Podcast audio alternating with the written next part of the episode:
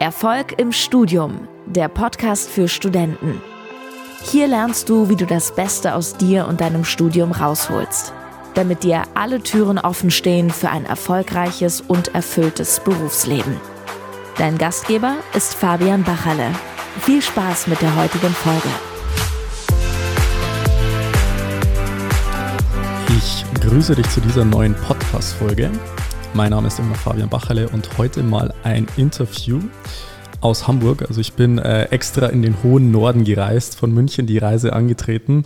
800 Kilometer habe ich mich ins Auto gesetzt, um bei jemand zu sein, ähm, der uns heute einfach mal einen Überblick gibt über das Thema Emotionen. Also du hast es vielleicht schon am Titel der Podcast-Folge gelesen. Es geht darum, äh, wie Emotionen deinen Erfolg im Studium steuern und genau um dieses Thema soll es heute gehen und deswegen habe ich den Finn Rösner eingeladen. eingeladen. Und ähm, der sitzt mir jetzt gerade gegenüber mit einem richtig geilen Setup. Haben wir jetzt hinbekommen, ähm, nach längerem Hin und Her. Und deswegen freut es mich, dass du die Zeit nimmst, Finn. Herzlich willkommen im Podcast Erfolg im Studium. Sehr, sehr gern, Dankeschön. Finn, ich habe jetzt gerade überlegt, was ich eigentlich über dich erzählen soll und mir ist nichts eingefallen. Deswegen. Gib nichts zu erzählen. Deswegen gebe ich mal das Wort so an typ, dich weiter. Was, machst. Ja, was, was machst du denn so? Wer bist du? Was machst du so? Also ich bin jetzt heute vor allem ähm, Eheberater. Also ja. ich arbeite mit Paaren. Ich unterstütze die in ihrer Kommunikation. Und äh, ein ganz starken Fokus in unserer Arbeit ist eben das Thema Emotion. Also, ähm, also ich finde eine sehr sinnvolle Betrachtungsweise, wenn ich mir anschaue, was zwischen Menschen funktioniert oder nicht funktioniert, ist eben zu schauen, wie wird das beeinflusst durch die Emotionen, also wie gehen sie damit um. Also was mache ich, was mache ich mit Gefühlen, die erscheinen, wenn ich ein Ziel erreichen möchte? Mhm. Also wenn ich mir zum Beispiel dein, äh, wenn du jetzt das Ziel hast, ein Studium erfolgreich abzuschließen oder für eine Prüfung zu lernen und so weiter und so fort, gibt es ja sehr häufig Situationen wie, ähm, ich kann mich nicht motivieren. Und dann versuchen wir alle möglichen Strategien zu bauen, ne? was ich, fünf Kaffee mehr oder äh, irgendwelche Morgenroutinen zu etablieren oder was weiß ich, wenn man schon was im Coaching-Buch gelesen hat. Und ähm, ja, das Thema Emotionen wird eigentlich im Grunde ignoriert. Und ich halte das aber ne, sowohl in meiner Hauptarbeit jetzt als Paarberater aber auch in allen anderen Dingen, die ich im Bereich Coaching gemacht habe. Ich könnte jetzt meine Historie erzählen, aber ist eigentlich nicht so. Also ich interessiere mich immer mehr für die Sache. Äh, ne? Also ich kann, ich habe Pädagogik studiert, ich hab, kann, können wir mit Zertifikaten die Wand tapezieren, was das Coaching-Bereich angeht. Ich habe jahrelang ausgebildet, ja. systemisch integratives Coaching. Man kennt mich so im Bereich Familienstellen, ähm, ist auch nochmal ein ganz Thema für sich. Da gibt es auch Podcasts zu. Ähm, ist auch eine Form systemisches, von, vom systemischen Coaching. Ja. Ähm, aber das sind alles so, so Elfenbeinturm-Fachbegriffe. Was eigentlich interessant ist, ist so, mich hat immer interessiert, unter welchen Bedingungen können Menschen das Leben leben, was sie leben möchten. Also unter welchen Bedingungen gelingt es jemandem zum Beispiel erfolgreich zu studieren, erfolgreich eine Beziehung zu führen, mhm. äh, einfach Lebensqualität am Ende auch zu erleben und eben voranzukommen. Also nicht nur auf dem Stein zu sitzen, zu meditieren und sich gut zu fühlen. Ist auch schön, wenn das jemand als Lifestyle äh, äh so machen will, mach so alles gut. Aber viele von uns leben ja auch noch in der echten Welt und haben dort Ziele. Und ich bin total dafür, Ziele zu haben. Ich glaube, das total sinnvoll ist. Und ähm, genau, dazu brauchen wir eben Tools, weil wir erreichen nicht immer alle Ziele. Mhm. Es gibt Dinge, die laufen von alleine und dann gibt es Dinge, also ich kenne das übrigens auch, also Studium ist ein interessantes Thema. Ich habe ja studiert und ähm, so auswendig lernen ist jetzt nicht so mein, meine Kernkompetenz. Ähm, das ist ein ähm, Glaubenssatz. Das ist ein Glaubenssatz, denke ich. Vielleicht muss ich ein Coaching noch buchen, nachträglich. Ähm, man muss aufpassen, wenn man mit Fabian rumsitzt. Der ist ein so guter Verkäufer. Da muss man aufpassen, dass man nicht, nicht auch als Nichtstudent versehentlich ein Coaching-Paket kauft. Das ist, ein, das ist ein großes Kompliment unter Selbstständigen jetzt. Könnte mal aus Versehen passieren. Ja, aber für die meisten von euch, die wahrscheinlich zuhören, wäre das sogar sehr gut. Von daher ja. gönnt euch. Okay, nice. Gut, also ähm, wir haben es vorher schon kurz angeschnitten. Es soll heute um das Thema Emotionen gehen, um jetzt mal vielleicht dich als Zuhörer oder Zuhörerin mal ein bisschen abzuholen. Es geht wirklich um so Sachen wie, wenn, ich, wenn du jetzt mal Ängste vor der Prüfung hast, Zweifel, Sorgen, wenn du mal merkst, du hast vielleicht nicht so viel Energie und kannst dir das vielleicht nicht so erklären, was vielleicht irgendwie auf der Symptomebene mit Ernährung, Sport und so weiter zu tun haben könnte aber vielleicht auch mit dem Thema Emotionen, ähm, dann ist da eben der Finn der richtige Ansprechpartner dafür. Und genau bei diesem Thema wollen wir jetzt heute mal gemeinsam einsteigen, Finn. Und ich möchte mal, dass du äh, einfach jetzt mal den, den heutigen Tag bzw. die Situation beschreibst, um vielleicht mal deine eigenen Erfahrungen einfach mal zu teilen. Vielleicht können wir bisschen den, äh, den, Emotionen den, spüren. den wundervollen Tag, Also, den wir heute verbracht Ich, hab, haben. ich, ich, ich fange jetzt, ich fang jetzt ähm, das Ganze so an. Äh, ich mache die Einleitung. Also heute ist ein, Typ zu dir gekommen, Fabian Bachele heißt er. Hat sich sehr, sehr gefreut auf ein Podcast-Interview, ist äh, dazu auch, wie gesagt, in den hohen Norden gereist, hat sich ins Auto gesetzt, voller Vorfreude und Ekstase schon, ähm, mit dir zu sprechen. Und dann ist er gekommen. Was ist dann passiert? Dann, äh, naja, also im Grunde bist du gestern schon angereist. Wir hatten einen sehr schönen Abend mit anderen, anderen Selbstständigen. Bis dahin war auch alles gut und ich habe gestern noch sehr vorsorglich mein ganzes Studio-Setup hier überprüft, weil ich das schon kenne, dass mich irgendwelche technischen Fehler heimjagen. Und genau, gestern Abend lief noch alles. Und heute, über Nacht, gab es anscheinend ein Windows-Update. Und das hat uns komplett unser Aufnahmestudio zerschossen. Und ja, alle Backup-Strategien sind gescheitert. Und äh, ja, mir ist dann das passiert, was den meisten Menschen passiert, wenn wichtige Dinge schieflaufen. Also es wäre dasselbe, wenn ich jetzt für eine Klausur lerne und ich merke, Alter, ich habe überhaupt keine Energie, ich krieg's gar nicht hin, vielleicht auch tagelang. Dann geht man in so eine Abwärtsspirale. Also ich fange dann an, mich selber dafür innerlich zu, ich sage mal, mindfucken, also mir selber auf den Geist zu gehen, ähm, mir selber noch das Leben on top schwer zu machen. Und man sagt immer gerne, der Prophet ist nichts im eigenen Lande. Also es fällt mir natürlich auch wie allen Beratern hundertmal leichter, anderen dabei zu helfen, als es jetzt ohne externe Unterstützung quasi selbstständig hinzukriegen. Aber ähm, ich übe mich darin und der Unterschied von, von jetzt zu äh, vor neun Jahren, wo ich damit angefangen habe, ist halt äh, komplett anderes Level. Und ähm, genau, stell, stell mal gerne eine spezifische Nachfrage, weil ich könnte jetzt eins drüber erzählen. Ja. Was, was meinst du denn mit Level? Also stell dir mal vor, der Finn von vor neun Jahren hätte jetzt diese Situation gehabt oder wäre damit konfrontiert worden, es gibt irgendwas, was nicht funktioniert. Also wenn du jetzt zuhörst, vielleicht jetzt im Studium denkst du dir, hey, das kann nicht sein, so zwei Wochen vor der Prüfung geht jetzt mein Laptop kaputt ähm, und ich müsste eigentlich da was lernen, da sind wichtige Daten drauf. Oder vielleicht wird man dann irgendwie krank, so eine Woche vor der Prüfung oder irgendwas passiert, ausgerechnet zu dem Zeitpunkt, wo alles andere äh, dann vielleicht auch schief läuft oder vielleicht ähm, irgendwas Wichtiges.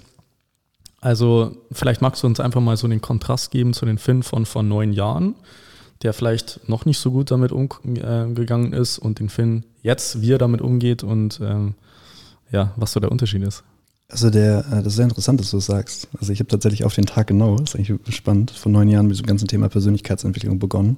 Also ich habe damals das allererste Seminar besucht in dem Bereich und es hat bei mir für mich eine Welt aufgemacht.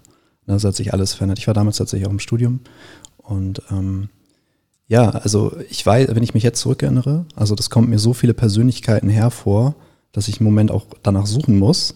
Aber wenn ich mich jetzt an den Finn zurückerinnere, also damals weiß ich zum Beispiel, hatte ich überhaupt keinen Zugang zu meiner Wut.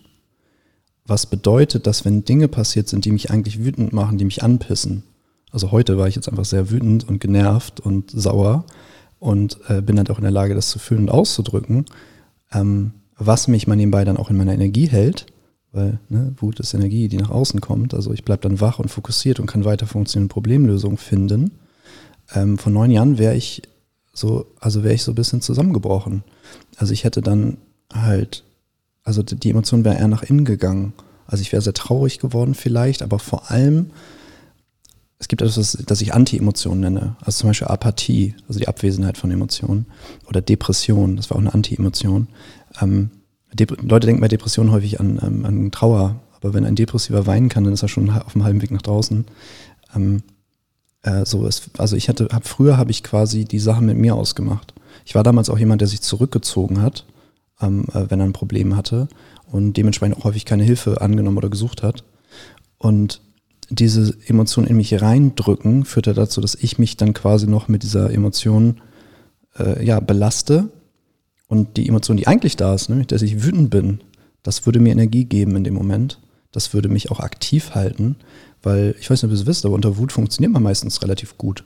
Also wenn ich jetzt komplett ausraste, ne, ich, ich spreche ja nicht davon rumzurennen, Sachen kaputt zu machen, aber ähm, Wut ist ja eher etwas, was dich anregt. Ne? Das ist keine Emotion, die dich müde macht, das ist keine Emotion, die dich runterbringt, das ist eine Emotion, die dich auf Trab hält. So, und ähm, da ist ein Riesenunterschied, weil dass ich überhaupt Wut empfinden konnte für solche, also bei alltäglichen Dingen, das war, ist mir komplett erst im Bereich Persönlichkeitsentwicklung bewusst geworden, weil ich habe bis dato die Wut immer runtergeschoben und ich habe alternativ dafür Rückenschmerzen entwickelt. Also das hat sich bei dir dann auch körperlich ausgedrückt? Ja, absolut. Also ich hatte damals einfach äh, äh, nicht erklärliche Schmerzen. Ja. So, also medizinisch nicht erklärlich und so weiter und auch nach einer Behandlung immer wiederkehrend. Und ähm, einen riesen, riesen Unterschied hat es eben gemacht, in Kontakt mit meiner Wut zu kommen. Ähm, und auch die, mich mir auch erlauben, die auszudrücken. Mhm. Also ich verstecke das dann auch nicht. Also ich glaube, es war vorhin relativ deutlich, dass ich angepisst bin. So. Und ähm, ja, es ist halt interessant, du kannst halt teilweise ein ganzes, es gibt dann andere Leute, die sind sehr, sehr, sehr, sehr wütend, die schieben zum Beispiel häufig ihre Angst weg. Also sie spüren ihre Angst nicht. Heute in dem Prozess ist mir bewusst geworden, also worauf ich hinaus mit der große Unterschied, ich wäre damals gelähmt gewesen. Ich hätte damals verzweifelt, ich hatte den Eindruck, und dann fängt dieser innere äh, die Monolog an, ja, die ganze Welt ist gegen mich, warum ich? Äh, ich bin Opfer, ähm, mir passiert immer sowas, warum passiert das? Ach, es ist so schwer, alles andere ist auch schon so schwer, so eine Abwärtsspirale. Mhm. So, ne? Und das ist ja die, das ist ja häufig so, wenn, wenn, guck mal, entweder, guck mal, Menschen berichten das eigentlich alle, ne? Entweder es läuft gerade alles gut oder alles läuft schlecht. Ja. So, also entweder bist du gerade eine Aufwärtsspirale oder eine Abwärtsspirale. Wenn eine Sache schief läuft, die Wahrscheinlichkeit, dass andere Dinge schief laufen, ist sehr, sehr groß. Ja.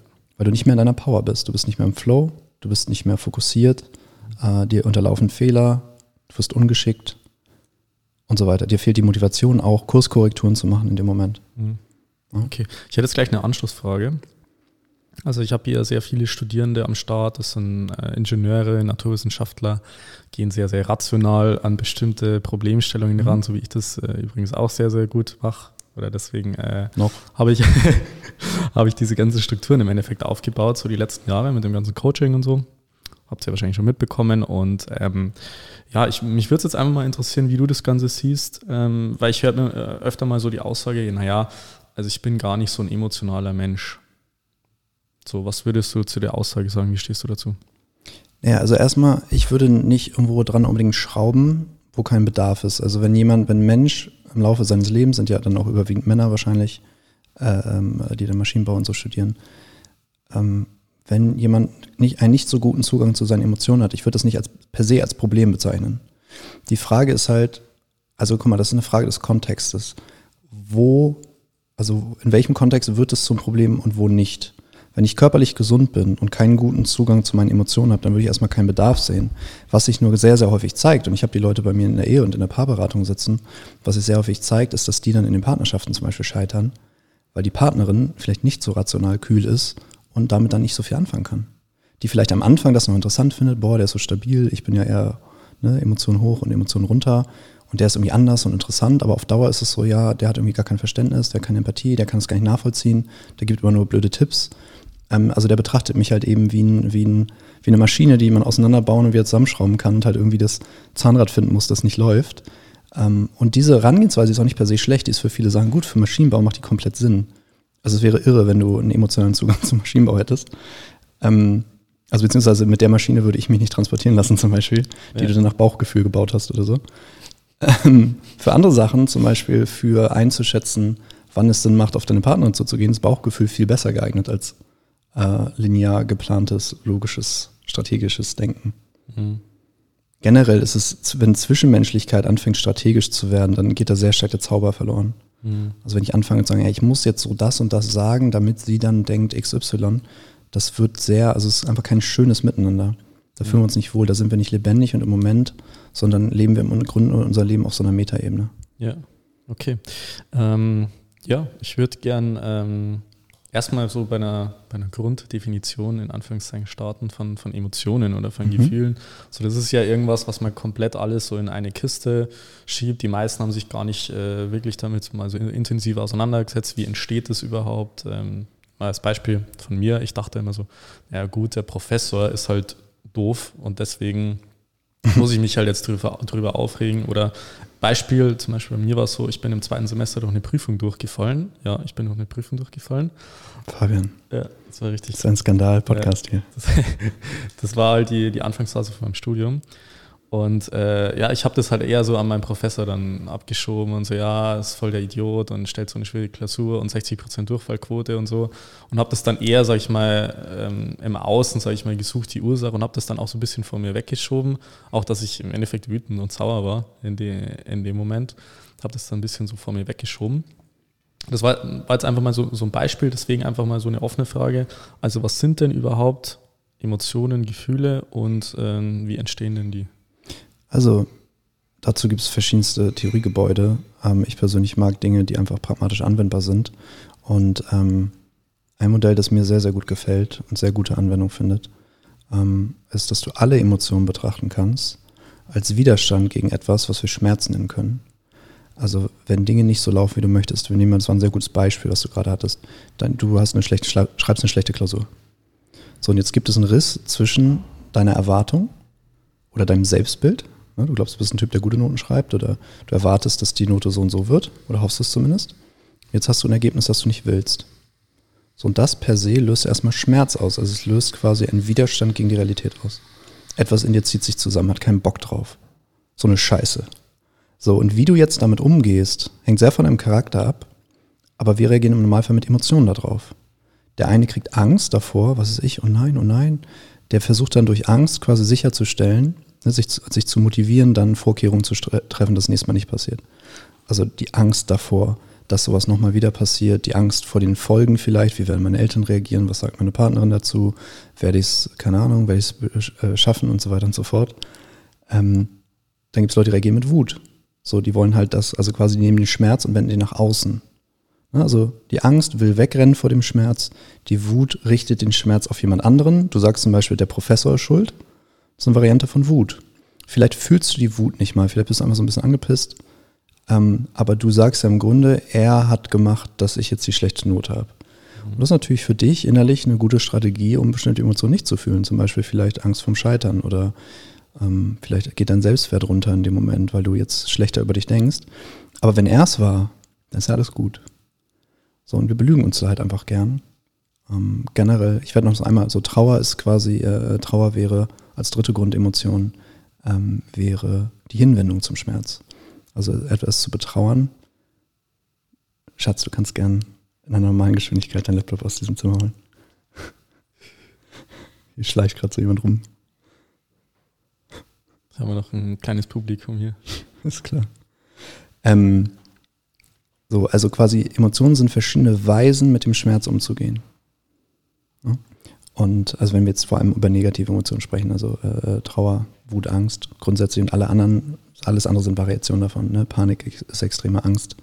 Ähm, ähm, Eifersucht ist eine Mischung aus Angst und Wut. Ähm, Wut und Angst und Trauer. Ich weiß nicht. Aber du verstehst das Grundprinzip. Das sind quasi die, die äh, Grund, Grunddimensionen. Und die haben immer eine Funktion. Und wenn ich, wenn ich verstehe irgendwann,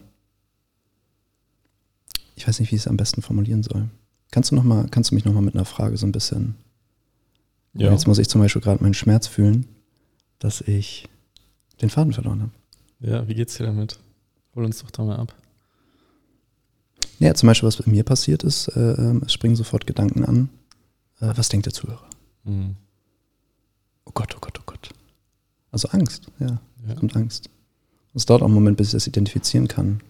Aber in dem Moment, wo ich das wahrnehmen und dem Raum geben kann, reguliert es sich auch wieder von alleine und ich habe meinen Faden wieder. Ich fühle mich übrigens ein bisschen wie beim Therapeuten, wenn ich mit dir spreche. Ja. Ich finde es gut. Also das Setup passt auch ganz gut, finde ich. ich man kann so, man hat hier so einen, so einen chilligen Vibe. Du hast auch so einen schönen Hochstatus-Pose mit deinen Beinen hochgelegt. kann, man, kann man zum Glück nicht alles sehen im Podcast. Es wirkt trotzdem auf mich. Ja, ich weiß. Ich fühle mich sonst immer wieder Therapeut. Okay. Ähm, ja, zum Thema Emotionen.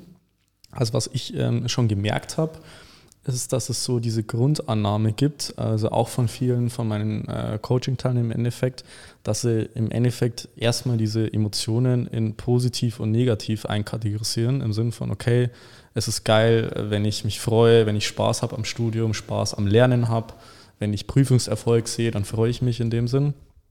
Dass es diese ganzen anderen Emotionen gibt, wie Stress, also was viele vielleicht gar nicht so als, äh, also es ist ja an sich keine Emotion mhm. äh, in dem Sinn, aber was viele so äh, oberflächlich als Emotion bezeichnen, sagen, ja, ich fühle mich gestresst äh, die ganze mhm. Zeit, ähm, weil ich so viel lernen muss oder weil so viel zu tun ist, fühle ich mich halt gestresst. Und ähm, Deswegen gleich mal die, die Anschlussfrage, wie würdest du das sehen? Also gibt es denn überhaupt sowas wie positive, negative Emotionen? Was ist denn die Funktion? Du hast vorher schon kurz angestellt, was ist denn die Funktion von, von den Emotionen? Und ähm, ja, wie kann man das einkategorisieren? Also du hast jetzt vorher schon irgendwie gewisse Grundemotionen angesprochen. Äh, gib uns also, doch da gerne mal einen Einblick. Also positiv und negativ ist halt in dem, also was ich damit meine ist, es gibt Emotionen, die Leute gern haben und welche, die sie nicht gern haben. Ich meine, es gibt auch, keine Ahnung, es gibt dann Kontexte, wo du gern Angst hast. Also, dass Leute in eine Achterbahn steigen oder einen Fallschirmsprung machen oder einen Horrorfilm gucken, die wollen dann ja Angst haben. Aber, und das ist ein schönes Beispiel, da ist der Rahmen ja ein ganz anderer. Es ist selbstbestimmt und du hast dem Moment keinen Widerstand gegen die Emotion. Und das ist auch der große Kern. Also, dass eine Emotion dir wehtut, also dir zum Beispiel Energie raubt, dich lähmt, dich klein macht, dich ohnmächtig fühlen lässt, liegt nicht an der Emotion, sondern an deinem Widerstand gegen die Emotion. Und wir sind so, so, so, so gut darin, Schmerz zu vermeiden, negative Emotionen zu vermeiden. Das machen wir ganz intuitiv, einfach weil es unangenehm ist. Dass wir so viele Strategien uns haben, die uns häufig gar nicht ermöglichen, überhaupt die Emotionen mitzubekommen. Ich war mir zum Beispiel die meiste Zeit meines Lebens nicht bewusst, dass ich Wut fühlen kann. Ich habe über wütende Menschen verachtend gedacht. Übrigens eine Form von Wut. Vielleicht Verachtung. Ja. Ein Ausdruck von Wut. Ähm, ich habe Menschen dafür verachtet und dachte, was sind das für Affen? Das sind ja irgendwie voll die, voll die primitiven Menschen, die sich so ihrer Wut hingeben. Das Ding ist, ich kam mir sehr erleuchtet vor, aber ich war eigentlich nur sehr, sehr abgespalten. Und das habe ich darin gemerkt, dass durch die fehlende Wut mir ganz viel Vitalität fehlte. Also Lebenskraft, einfach Wachheit, Fokus und so weiter, Motivation. Und ich eben Schmerzen entwickelt habe was einfach nur eine Folge eines Energiemangels ist, eines Vitalitätsmangels. Das können wir so abstrakt betrachten. Ähm, und der entsteht immer, wenn wir uns gegen uns selber wenden. Also gegen uns so, wie wir wirklich sind. wenn ich beispielsweise Wut empfinde, aber vielleicht früher dafür Strafen bekommen habe. Oder ganz großer Klassiker, ich habe ich hab meinen Vater gesehen, wie der Wutausbrüche hatte. Und ich, ich spreche in dem Fall tatsächlich nicht über mich, aber ähm, das ist ein sehr, sehr gängiges Ding ähm, dass ich, was ist ich angenommen, angenommen, ich schaue als Sohn meinem Vater zu, wie er die Mutter physisch einschüchtert. So, dann fange ich an, Aggression und Wut als etwas sehr Negatives zu betrachten, mhm. als etwas, das Schaden anrichtet. Und dann trenne ich mich selber davon. Das Problem ist, wenn ich meine Emotionen nicht mehr wahrnehmen kann, wenn sie nicht mehr Teil von mir sind, dann spalte ich sie von mir ab und was bleibt, ist ein zerstückeltes Selbst, ein Halbtoter, ich nenne es gerne Zombies, äh, ein Halbtoter, der halt halb lebendig ist und halb aber eigentlich in der Verdrängung lebt. Und das raubt Energie wie sonst was. So, und wenn ich jetzt anfange, das mit Kompensationsstrategien zu füllen, also angenommen, ich fühle mich total ausgebrannt, weil ich meine Emotionen nicht fühle, und ich kippe jetzt noch fünf Kaffee drüber oder in manchen Studienfächern dann Ritalin oder Speed oder was auch immer die Leute benutzen, äh, um sich zu dopen, dann baue ich mir ein Monster auf Dauer. Also weil das sind, das sind Strategien und auch da, ich, ich, jeder soll, soll die Strategien verwenden, die für ihn funktionieren. Aber die Wahrscheinlichkeit, dass wenn du abgespalten von dir selber bist, also einen fundamentalen Vitalitäts- und Energiemangel hast, dass du das mit Drogen oder auch mit anderen Dingen selbst, ne, also hey, ich bin, nutz alles, was für dich funktioniert. Ne? Aber es gibt Dinge, die werden nachhaltig halt nicht funktionieren. Beispielsweise äh, Drogenmissbrauch oder ähm, irgendwas. Es gibt das immer so, äh, ein Klassiker dass die Leute gehen auf Motivationsworkshops, kommen da raus, Shaka Shaka, sind zwei Monate richtig hyper und brechen danach dann halt zusammen. Und äh, was die alle gemeinsam haben, ist halt die die sind halt den Weg von der Emotion weggegangen. Ja. Das ist ja wie ein Schmerzmittel dann. Okay, ja, interessant. Danke schon mal für den ausführlichen Einblick. Ähm, mir, ich, mir fällt, wenn, ich hatte einen Impuls. Ich habe das ja. schon gedacht, als du über den, den Prof gesprochen hast. Also grundsätzlich, wenn wir uns Begründungen anschauen, Begründungen dienen uns immer und Begründungen kann man grundsätzlich in zwei Kategorien unterteilen. Nämlich einmal in Begründungen, die von uns beeinflussbar sind. Also Erklärung, ne, Herleitung, warum ein Ergebnis da ist. Wenn du sagst, der Prof war es, dann wäre selbst, wenn es stimmen würde, ich zweifle dran, aber selbst wenn es stimmen würde, hättest du eine absolut nutzlose Information, weil du daran nichts verändern kannst.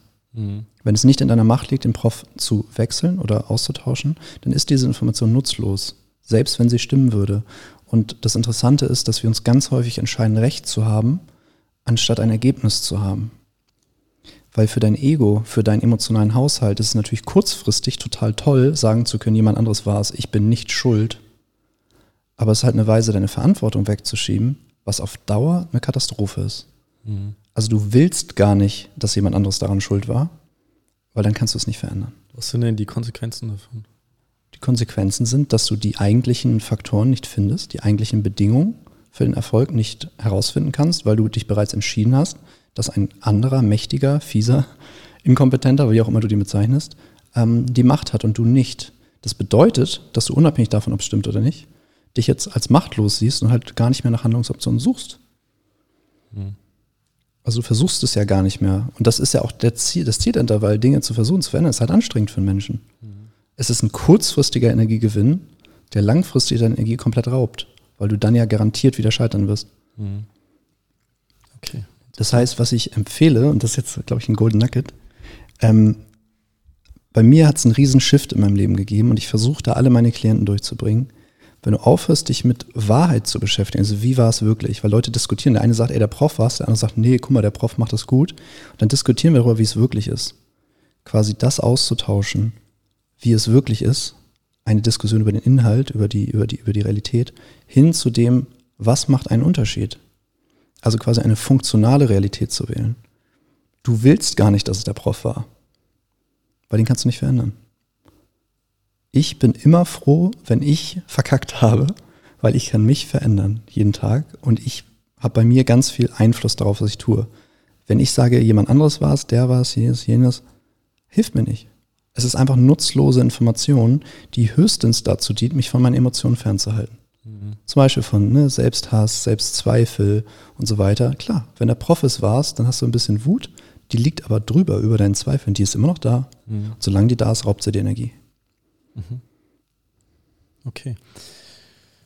Gib uns doch gerne mal eine Strategie, eine Anleitung mit, was jetzt gerade so einfällt, wie man da am besten vielleicht den Einstieg findet, damit umzugehen ähm, vielleicht den Zugang zu seinen Emotionen wiederzufinden, die man vielleicht verdrängt hat, die man vielleicht nicht wirklich auf dem Schirm hat sogar, weil man sich selber so im Selbstbild so einkategorisiert im Sinn von, hey, es ist ja alles gut. Ich fühle mich halt manchmal ein bisschen gestresst, ein äh, bisschen unmotiviert manchmal.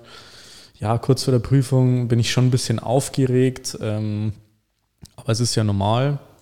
Also was, was, was kann man da tun? Also hast du da konkrete Anleitungen, Steps, irgendwas, was, was man da konkret umsetzen kann? Also das ist ein Thema, was, also es ist schwierig, das, sag ich mal, in einem Drei-Schritte-Programm äh, irgendwie mitzugeben. Generell würde ich empfehlen als Haltung, die Angst vor Emotionen zu verlieren. Also wir glauben den Gedanken, die kommen, wenn wir Angst haben zum Beispiel. Also dann kommen ja, also ne, wenn jemand Angst spürt, dann folgen Gedanken, die dieser Angst entspringen. Also sowas wie, äh, oh Gott, das und das könnte passieren und dieses und jenes.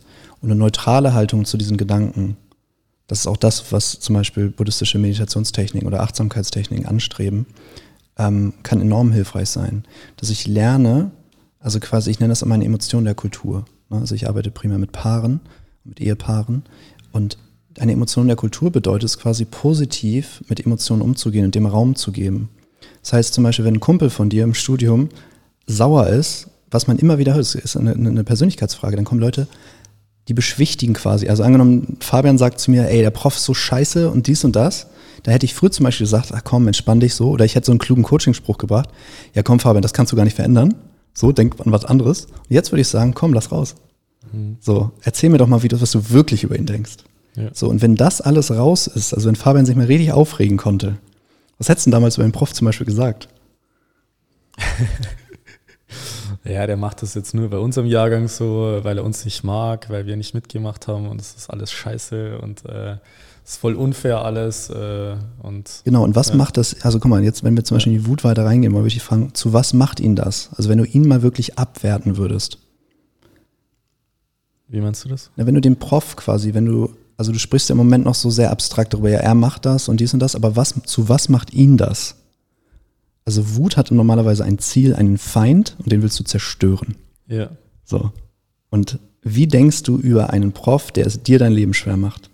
Der das nur bei deinem Jahrgang macht, der das alles, wo, der halt gegen dich ist. Ein mächtigerer, der gegen dich ist. Was würdest du ihm vorwerfen? Was ist er? Ist er ein Arschloch? Ist er was? Ja, ist ein Arschloch. Ja, und nimm mal deine Worte, die speziell auf diesen Typen passen. Ja, ist ein, äh, ein machtvolles Arschloch. genau, und das ist alles noch, also jetzt so, das kann ich ja. einfach hier so im, im, Feedback, wie ich dich wahrnehme, das ist alles noch ums, um den heißen Brei herum ja. tanzen. Also du kommst noch also mehr muss, in deine ich Power. Ich muss mich da ehrlich gesagt schon ähm, rein hypnotisieren, Weil es halt lange her ist. Ne? Es ist halt lange her und für mich ist es so, wie du vorher gesagt hast, also es ist eine sieben Persönlichkeiten her, wo ich mich so, sowas äh, im Endeffekt rumschlagen musste, dass ich über sowas halt mir nicht bewusst war, wie das Ganze funktioniert. Und ähm, deswegen ist für mich jetzt ein bisschen schwer, mich da reinzuversetzen in mhm. das Ganze. Okay. Das aber ich glaube, das, das, Prinzip wird deutlich. Ne? Also ja. wir, wir limitieren immer einen Teil unseres Ausdrucks.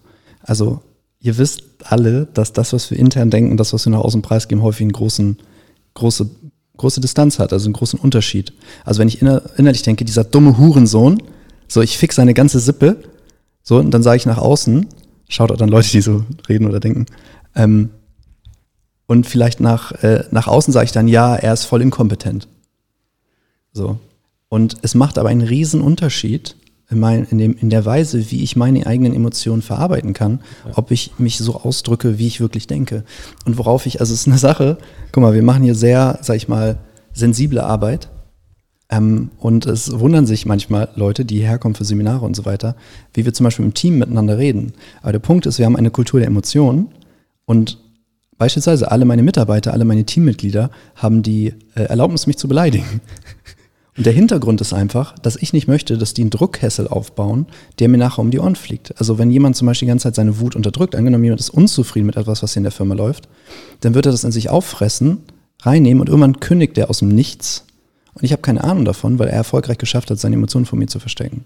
So während wenn er die Möglichkeit hat, rauszulassen, wenn was unzufrieden ist, dann werde ich auch wach und dann werde ich auch aufmerksam. So und wir, guck mal, der gängige Ansatz ist irgendwelche Feedback-Loops einzubauen, also ne, Mitarbeitergespräche und so weiter. Das sind alles legitime Tools. Aber es sind alles auch Sachen, wo man immer noch der Emotion aus dem Weg gehen kann. Und das mhm. Problem ist, die Energie hinter der Emotion, die ist nicht weg, die ist einfach nur woanders. Mhm. Der macht dann mehr Fehler, um es dir heimzuzahlen. Der ist dann häufiger krank, um es dir heimzuzahlen. Und das macht er alles nicht bewusst. Das ist einfach nur, die Wut ist halt nicht weg, bis du ihr Raum gibst, bis du sie wahrnimmst und in den Kontakt bringst. Ja. Okay, danke für die schöne Erklärung. Ähm, trotzdem hätte mich jetzt noch, ähm, vielleicht hast du die Frage ein bisschen falsch verstanden, mich hätte jetzt noch so eine Anleitung interessiert, wie du einfach dieses äh, vielleicht auch Fühlen von den ganzen Emotionen wieder, wieder wahrnehmen kannst. Vielleicht hast du da einfach mal ein paar Steps, was man so, so umsetzen kann, wie man den Zugang zu sich selber findet. Ähm, weil, also ich meine, das kennt ja wahrscheinlich jeder inzwischen diesen klassischen Ansatz, ja, ich äh, meditiere, ich setze mich in den Schneidersitz oder mache halt irgendwelche geführten Meditationen, wo ich ähm, runterkomme, in Anführungszeichen. Ähm, vielleicht hast du auch da ein paar Steps, die man vielleicht dann umsetzen kann, um da einen Zugang dazu zu finden. Also Meditation ist ein interessantes Beispiel, da würde ich auch gerne eine Sache mitgeben, nämlich ähm, viele Menschen denken, wenn sie meditieren, es ginge jetzt darum, sich dabei die ganze Zeit gut zu fühlen. Und das ist ein grundlegendes Missverständnis. Ich beschäftige mich schon sehr lange mit Meditation. Ähm, ist ein grundlegendes Missverständnis, dass es quasi ein Ziel gäbe, das es zu erreichen gäbe. Ähm, was halt dazu führt, dass Leute häufig meditieren, um sich zu entspannen und dann aber die ganze Zeit Stress haben, weil sie das Ziel nicht erreichen. So, und echte Meditation in meinem Verständnis wäre das Beobachten von dem, was ist. Das heißt, du beobachtest das, was da ist. Das führt zweifelsohne dazu, dass du anfängst, Dinge wahrzunehmen, die dir vorher nicht bewusst waren, wie zum Beispiel verschiedene Emotionen, Gedanken und so weiter. Und wenn ich die wahrnehmen kann, ohne zum Beispiel, also wir gehen dann in so Gedankenstrudel, ne? Also du fängst dann an, mit dir selber zu sprechen innerlich oder mit, mit fiktiv mit einer anderen Person ähm, und kommst halt von deiner Meditation weg. Und was du dort lernst, ist immer wieder zurückzukehren mit deinem Bewusstsein. Und was ich einfach mitgeben möchte, ist, es ist dann nicht das Ziel, dich dort gut zu fühlen, sondern es gut, wenn du es richtig machst, kommt das Gutfühlen im, Nach im Nachgang, weil die Energie frei wird. Das heißt, wenn du zum Beispiel merkst, da ist Angst, dann würde ich dir empfehlen, da besonders stark reinzugehen, die Angst größer zu machen. Wenn die Stimme dich nervt und dir Angst macht, die noch lauter zu machen, quasi dich wirklich, wirklich dir zu erlauben, das Gefühl, die Emotion, die Angst, die Wut, die Trauer, was auch immer da kommt, wirklich wahrzunehmen, dem Raum in dir zu geben. So als wirst du eine Leinwand, auf der das Ganze stattfinden kann. Und je geringer dein Widerstand ist gegen das, was dort passiert, kannst es auch generell aufs Leben betrachten, ne? je geringer dein Widerstand ist gegen alles, was in deinem Leben passiert, desto leichter geht das Leben vonstatten. Desto mehr Energie behältst du, desto schneller hast du gute Einfälle, desto schneller lösen sich Situationen wie von alleine. Also worunter du primär leidest als Mensch, ist nicht der Schmerz, der entsteht, die Dinge, die nicht laufen, wie du möchtest, sondern dein Widerstand dagegen. Mhm. Okay, interessant. Und würdest du dann sagen, man, also um das jetzt mal irgendwie so alltagsnah zu machen, sollte man sich dann regelmäßig Zeit nehmen und sagen, ich setze mich jetzt äh, eine Stunde am Tag hin oder fünf Minuten oder eine Minute, um da das Ganze wahrzunehmen, äh, welche, welche Gefühle ich spüre? Oder ist es eher eine Sache von naja, das ist ein Skill, den kann man sich antrainieren, dass du in Alltagssituationen da schneller reinkommst? Oder was könnte man jetzt denn also so, es geht, so praktisch also Alltag all diese umsetzen? Dinge funktionieren ultra viel schneller mit einer guten Begleitung. Also sind, wir sprechen hier, von- ich weiß nicht, ich kann Hebel jetzt schwer in Zahlen ausdrücken, aber viel, viel, viel, viel, also was ich, Faktor 100, leichter, diese Dinge zu sortieren. Also wenn ich Themen habe, mit denen ich selbstständig nicht weiterkomme, ich habe mittlerweile gute Selbstcoaching-Skills, also ich kann innerlich und gute meditative Fähigkeiten, aber es gibt Dinge, da komme ich halt nicht weiter und da habe ich dann einen Coach oder einen Therapeuten oder einen Trainer, so einen Mentor. Ähm, und das ist eine Sache, das werde ich noch mein Leben lang so machen, weil das ist irre dumm, es nicht zu machen.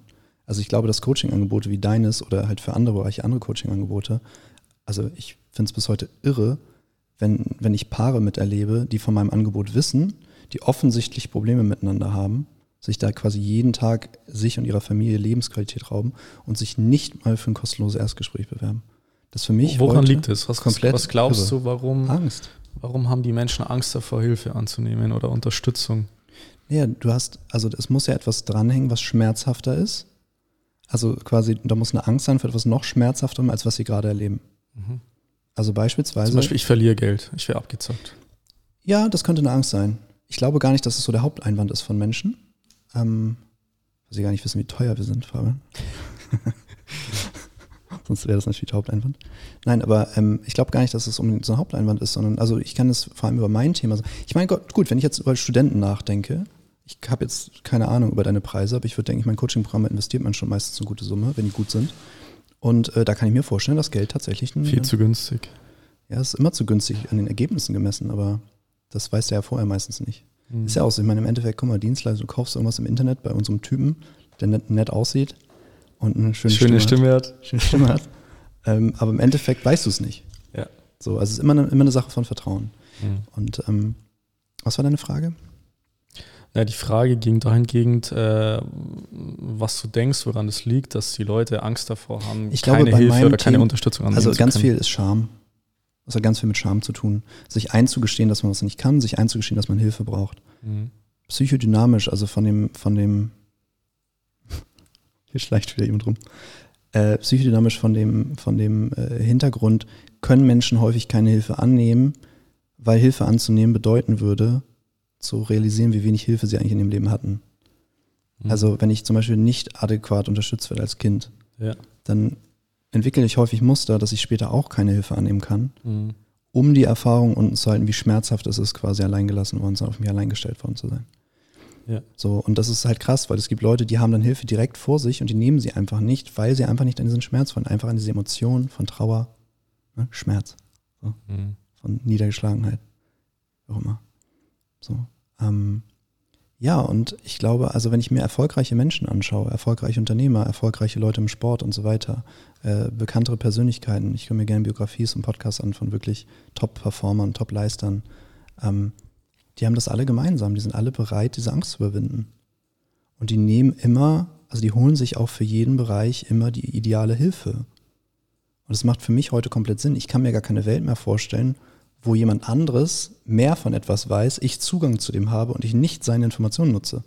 Mhm. Also wenn ich jetzt nochmal studieren würde und ich will Topleistung, es wäre für mich komplett irre, nicht bei dir ins Coaching zu gehen, wenn ich deine Testimonials gesehen habe und weiß, dass du das einfach kannst, Mhm. es systematisiert hast und den ganzen Tag nichts anderes machst, seit Jahren.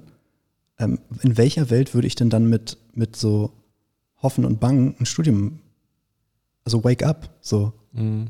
wach auf, Neo, wach auf. Ja, ja. So, was tust du da? So. Ja. Das denke ich mir aber für alle möglichen anderen Sachen auch. Und deswegen hole ich mir halt überall Hilfe, wo ich Zugang zu jemandem habe, der mir dabei helfen kann, wo ich mir das Angebot leisten kann. Ja. So.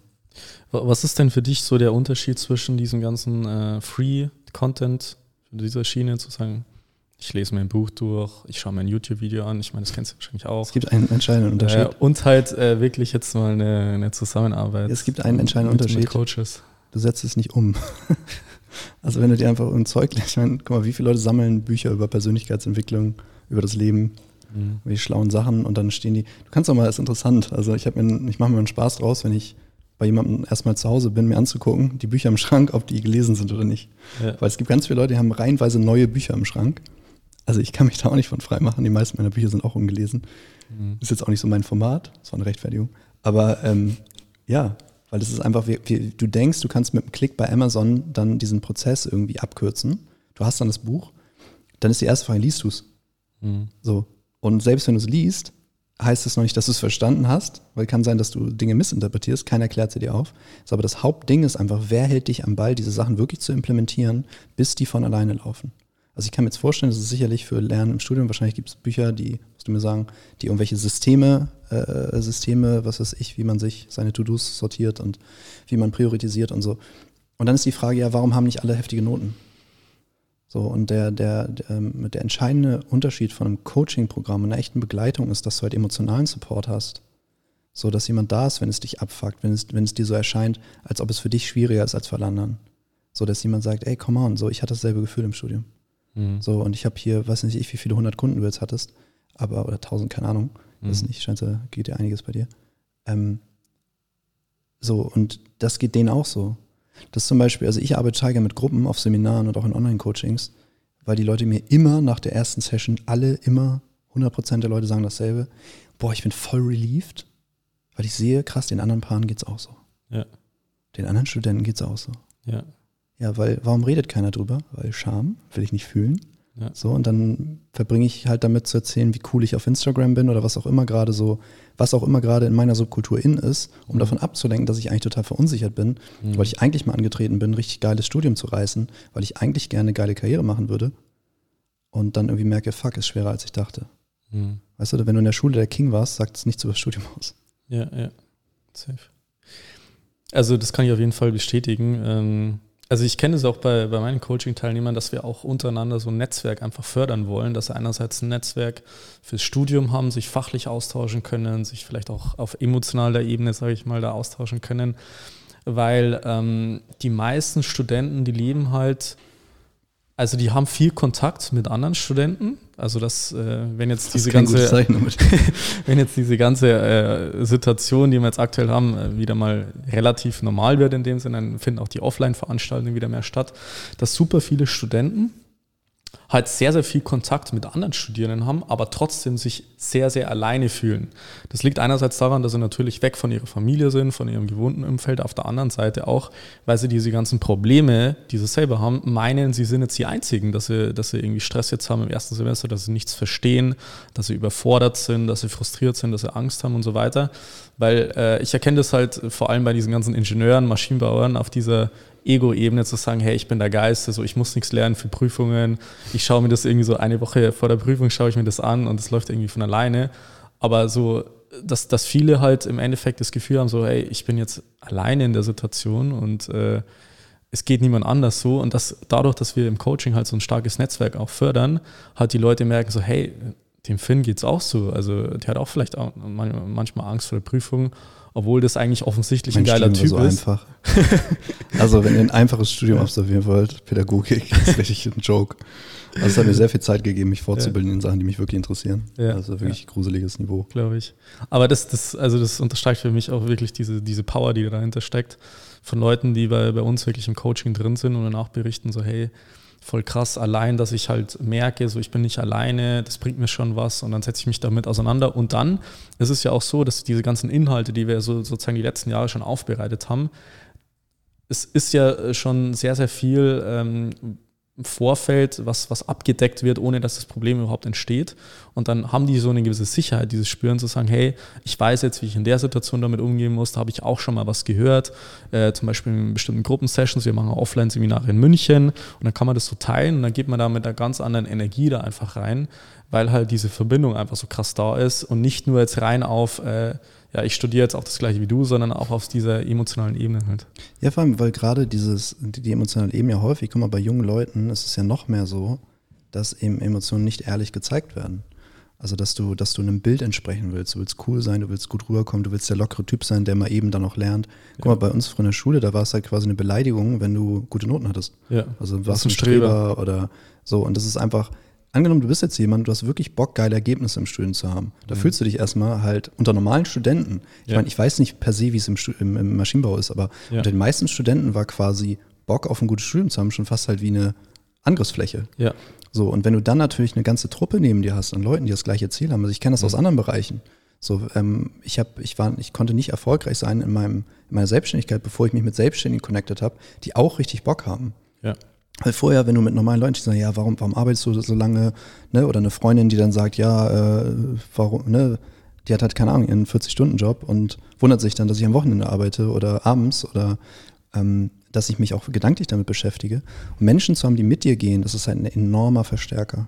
Mhm. Das ist eine enorme, enorme Hilfe, eigentlich auch in jedem Bereich und deswegen auch da. Also ich kann, mhm. ich kann mir sehr gut vorstellen, dass es in dem Bereich genauso funktioniert. Ja, ja absolut. Okay. Ähm, vielleicht auch, wie gesagt, so, so, ein Klassiker jetzt mal noch zum Abschluss, mal angenommen, es gibt jetzt wirklich einen Studierenden, der hat wirklich äh, Angst vorm Scheitern, Angst davor, nicht gut genug zu sein jetzt im Studium, dann später nicht den, den Job zu bekommen.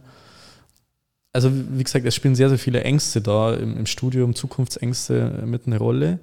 Was würdest du solchen Menschen mitgeben? Vielleicht, wie gesagt, ähm, meiste meiner Podcast-Hörer sind so zwischen 18 und 25. Ähm, was, was kannst du da den, den Zuhörern und Zuhörern jetzt mal noch mitgeben? Ja, also meine ehrlichste Antwort ist, ähm, sprich mit Fabian. Weil warum, in welcher Welt würde ich versuchen, kleinteilig alles mir selber zu erarbeiten, was du jetzt systematisiert hast und 100 Leuten erprobt hast? Mhm. Also nimm Hilfe an und lern von den Besten, anstatt von Leuten um dich herum, die alle auch keine Ahnung haben. Also wenn du, wenn du, wenn du Durchschnitt sein willst, solltest du halt durchschnittlichen Leuten folgen. Und wenn du in, halt unter Studenten bist, dann sind die meisten halt durchschnittlich. Mhm. Und das ist ja auch okay. Ne? Man muss ja, es geht ja auch gar nicht darum, äh, um ein besser oder schlechter. Es ist einfach die Frage, welche Ergebnisse möchtest du im Leben haben? Mhm. Und wenn du exzellente Ergebnisse haben willst, dann, dann nimm dir die beste Hilfe, die du finden kannst. Und wenn du bis zu diesem Podcast geschafft hast, dann ist ja nicht mehr viel da, außer die Tür jetzt aufzumachen. Ich weiß nicht, macht ihr, macht ihr auch kostenlose ähm, Erstgespräche, sowas? Ja, machen wir auch. Ja, also buchen halt. Auf jeden Fall. Okay, super. Danke für den Einblick. Ich möchte jetzt äh, dieses äh, interessante Gespräch mit dir abschließen mit fünf Sätzen, die du noch kurz vervollständigen könntest. Du bist so professionell, Fabian. ich weiß. Ich nehme große Inspiration für meinen Podcast mit. Ja, geil. Gut, es geht los mit dem Satz: Erfolg bedeutet für mich Freiheit.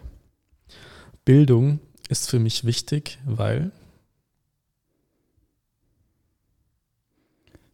Da muss ich ein bisschen ausholen. Also Bildung ist ein totales Lebensstil für mich, ich glaube total eine Aufklärung. Bildung ist für mich ähm,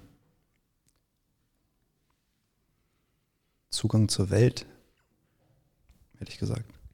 Also da kommen ganz viele Assoziationen. Aber Bildung ist für mich Zugang zur Welt. Mhm. Okay. Mein Lieblingsbuch ist? Wahrscheinlich Siddhartha von Hermann Hesse. Kannst du uns da kurz äh, abholen? Was ist so die Kernmessage? Also Hesse, Hesse hat, ne, das deutsche Autor, der hat quasi die indische Erzählung über den Buddha, den historischen Buddha, hat er quasi nur aufgelegt und zwar so gut, dass es selbst in Indien jetzt quasi ein Standardwerk geworden ist. Ja. Und ich, mich hat das Buch damals ziemlich umgehauen. Plus ist echt angenehm und gut geschrieben. Ähm, ja, also wer sich für so Themen wie Spiritualität oder halt einfach, Spiritualität klingt immer so abgefahren, ne? Also Geistesschulung Mhm. Also wenn es dich, wenn es dich interessiert, was du mit deinem Geist noch machen kannst, außer leiden und den mit irgendwelchen Pleasure stopfen, bis, bis er ja. ruhig ist, ja, ja. dann äh, sind solche Themen wie Meditation und so halt auf jeden Fall gut. Und äh, Hesse hat das, hat da eine sehr spannende, sehr spannende Erzählung über die Erkenntnisse des Buddhas auf seinem Lebensweg geschrieben. Ja. Okay, alles klar. Die beste Gewohnheit, die man haben kann, ist. Es trotzdem zu machen. Und zum Abschluss noch der beste Tipp, den ich jemals bekommen habe? Boah, das ist eine gute Frage. Ich sage gerne einmal nochmal zu dem anderen was. Es trotzdem zu machen, damit meine ich, es auch zu machen, wenn du Angst davor hast. Es auch zu machen, wenn du dir unsicher bist oder wenn du nicht sicher sein kannst, dass es funktionieren wird. Ähm, quasi innerhalb deiner Angst handeln zu können, ist eine der größten Freiheiten, von denen ich weiß. Also quasi nicht eingeschränkt zu sein durch deine eigenen Emotionen, weil wir haben mhm. genügend physische Einschränkungen. Du hast nicht unbegrenzt viel Geld, du hast nicht unbegrenzt viel Zeit, du hast nicht unbegrenzt viel Talent. Ja. Aber deine Angst begrenzt dich um so viel mehr. Also es ist ein so viel signifikanterer Faktor, mhm. und der ist komplett unter deiner Kontrolle. Ja. Du kannst alles machen, auch wenn du Schiss davor hast. Absolut. Nimm mal die letzte Frage. Das ist der, der beste Tipp, den ich jemals bekommen habe. Also der, den ich eben genannt habe, der ist schon ziemlich gut. ähm, was ist denn der beste Tipp, den ich hier bekommen habe? Tipp. Sprechen wir von einer Weisheit oder sprechen wir von so einem Do-It? Also mach das. Das ist bewusst eine offene Frage. Also wahrscheinlich, wahrscheinlich ist es der beste Tipp, den ich je bekommen habe, ist wahrscheinlich, also waren das Hinweise auf ganz bestimmte Coaching-Programme. Also ich denke an mein Business Mentoring oder an bestimmte Ausbildung, Fortbildung, die ich gemacht habe, ähm, zu manchen äh, Lehrern hinzugehen, also Coaches. Ähm, ja, es sind so viele Sachen, die so richtig golden waren. Aber das ist eine Frage, ich werde mich damit nochmal äh, beschäftigen, ist interessant. Mhm. Aber ähm, ja, also quasi mich an Orte zu begeben, wo ganz neue Welten aufgehen können. Mhm. Also beispielsweise vor neun Jahren auf ein Persönlichkeitsentwicklungsseminar zu fahren. Mhm. Ähm, oder zu einem bestimmten, du hast ja auch einige meiner Lehrer kennengelernt, ähm, zu denen hinzufahren zum ersten Mal auf Empfehlung. Ja. Mhm. Ähm, hat mein Leben massiv verändert. Ja. ja. Okay, vielleicht noch einige Gedanken zum Thema Freiheit. Es geht ja auch äh, in diesem Podcast sehr viel um Freiheit, um Erfolg im Studium, damit man sich ein freies, selbstbestimmtes Leben durch einen akademischen äh, Abschluss im Idealfall mit Bestnoten, sag ich mal, äh, ermöglichen kann. Ähm, und ich höre immer wieder so, so Schlagwörter wie finanzielle Freiheit, geografische Freiheit, berufliche Freiheit, dass ich mir den Job raussuchen kann ähm, den ich möchte. Welches Bedürfnis würdest du jetzt abschließend, so als letzte Frage für den Podcast, ähm, einfach mal, ähm, ja, welches Bedürfnis steckt denn dahinter als abschließend für den Podcast, was du glaubst, was dahinter steckt? Ist es dann wirklich die emotionale Freiheit? Oder wie würdest du das Ganze einordnen? Ich glaube, dass alle, also da geht es ja jetzt quasi um materielle, also was du nennst, sind Möglichkeiten, die aus materieller Fülle entstehen. Also wenn ich genügend Geld habe oder genügend Möglichkeiten habe, Geld zu verdienen, dann muss ich nicht daran arbeiten. Also es ist Freiheit von. Also ich muss ne, meine Arbeit nicht verkaufen am Ende. Ähm, Frei von Zwängen sozusagen. Genau so. Und das also im Endeffekt dahinter, also bei allen unseren Bedürfnissen liegen am unten einfach Emotionen. Mhm. Also zum Beispiel fühle ich mich dann gut. Also ja. äh, ich fühle mich dann, ich freue mich dann oder ich leide dann nicht, ich habe dann keine Angst, ich habe dann keine Wut und so weiter ja. und so fort. Und du kannst das natürlich auf dieser Ebene lösen. Ja. Also ich bin, groß, ich bin ein großer Freund davon, deine, also spieltheoretisches Geld einfach sind Verhaltensoptionen. Also du kannst einfach mehr tun, mhm. du hast mehr Macht, ähm, mehr Freiheiten wortwörtlich. Ich halte das für ein sinnvolles Ziel. Die Sache ist nur die, wenn du so getrieben bist, dass du ganz viel Geld brauchst und Sicherheit, um dieses Gefühl der Getriebenheit oder im Endeffekt deine Angst dann zu stopfen, ist die Wahrscheinlichkeit, dass du die immer noch hast, wenn du dann das Geld hast, halt relativ hoch. Mhm. Deswegen, ich habe noch niemanden gesehen, der davon gekommen ist, ohne sich mit seinen Emotionen auseinanderzusetzen. Ja. Es sei denn, man will halt irgendwann dann grandios scheitern. Ja. So. Okay, nice. Wie geht's dir denn jetzt gerade? Wie fühlst du dich? Deutlich besser als, als mein Windows. Auch nach mehr, mehr, mehreren Wiederherstellungsversuchen nicht funktioniert hat ja, ähm, mich bringen so Gespräche in Flow. Ja. Und Spaß. Das ist, also. das ist auch ein geiles Setup dafür. Also macht Spaß. Danke, freue mich. Okay, nice. Gut, Finn. Gibt es noch irgendwas, äh, was du loswerden möchtest zum Abschluss? Hm. Wenn dich die Ideen, die ich formuliert habe, interessieren, hör dir gerne meinen Podcast an oder schau, was du sonst über mich findest. Ich denke mal, das ist alles verlinkt. Gehe ich mal von aus. Ja. Hoffe ich jetzt mal, dass ich nicht einfach so sitze ähm, und ja, also das, was ich vorhin über, über Studium und Noten und diese echte Empfehlung, dahin zu gehen, ich sage dir dasselbe, genauso selbstbewusst über mein Angebot bezüglich Beziehung. Also ich bin mir ganz sicher, egal wie deine Beziehung läuft, dass da noch Raum nach oben ist. Mhm. Und ich bin mir ganz sicher, ähm, dass ich ein oder zwei Dinge gelernt habe und auch systematisiert habe, die dazu führen, dass du einfach viel, viel glücklicher bist mit anderen Menschen und im Endeffekt dann auch mit dir selber. Und ich halte es für irre, sich nicht zumindest mal ein kostenloses Erstgespräch zu geben. Und das muss ich auch ganz ehrlich so sagen, weil ähm, man kann sich als jemand, der solche Sachen noch nie gemacht hat, gar nicht vorstellen, wie viel Gold da drin liegt. Ja. Und, man, und ich, es ist ja auch fair zu sagen, ja, jeder Zweite nennt sich heute Coach und alle versprechen mir das große Heil. Da stimme ich dir zu. Aber ja, schau dir doch gerne mal verschiedene Sachen an, dann fühl mal in dich rein, wo es dich hinzieht. Und wenn du einigermaßen wahrnehmen kannst, dann wirst du eher bei jemandem wie Fabian oder mir landen, als bei diesen ganzen Hampelmännern, die dir in deine Facebook-Inbox den gleichen Text runterrattern, ja. in der Hoffnung, dass sie auch mal den ersten Klienten gewinnen. Alles klar.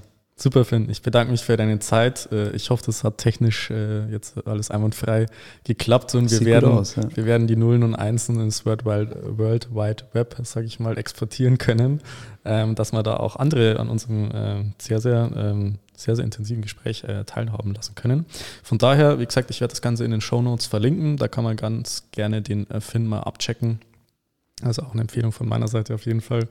Äh, er ist auf jeden Fall Fabian Bacherle approved, der Finn. Und von daher. oh, das muss ich auf meine Website schreiben. Ja, vor, allem, daher, vor allem, wenn du jetzt bald so Fame bist. Ja, auf jeden Fall. Ähm, von daher würde ich jetzt den, den Podcast gerne beenden. Also checkt gerne Finn ab. Ansonsten findet ihr alle weiteren Informationen zu meinem kostenlosen Beratungsgespräch respektive Coaching einfach in den Show Notes. Checkt gerne fabianbachele.com ab. Da könnt ihr gerne mal reinschauen. Ansonsten Dankeschön fürs Zuhören. Danke für deine Zeit, Finn sehen uns und hören uns im nächsten Podcast. Bis dann. Ciao, ciao. ciao. Vielen Dank, dass du heute wieder dabei warst. Willst du wissen, wie du das nächste Level in deinem Studium erreichen kannst? Dann buche dir jetzt ein kostenloses Beratungsgespräch mit Fabian. In diesem einstündigen Gespräch wird ein individueller Schritt-für-Schritt-Plan für dich erstellt. Du lernst, wie du motiviert, strukturiert und effizient Bestnoten erzielst. Besuche dazu jetzt fabianbacherle.com/termin.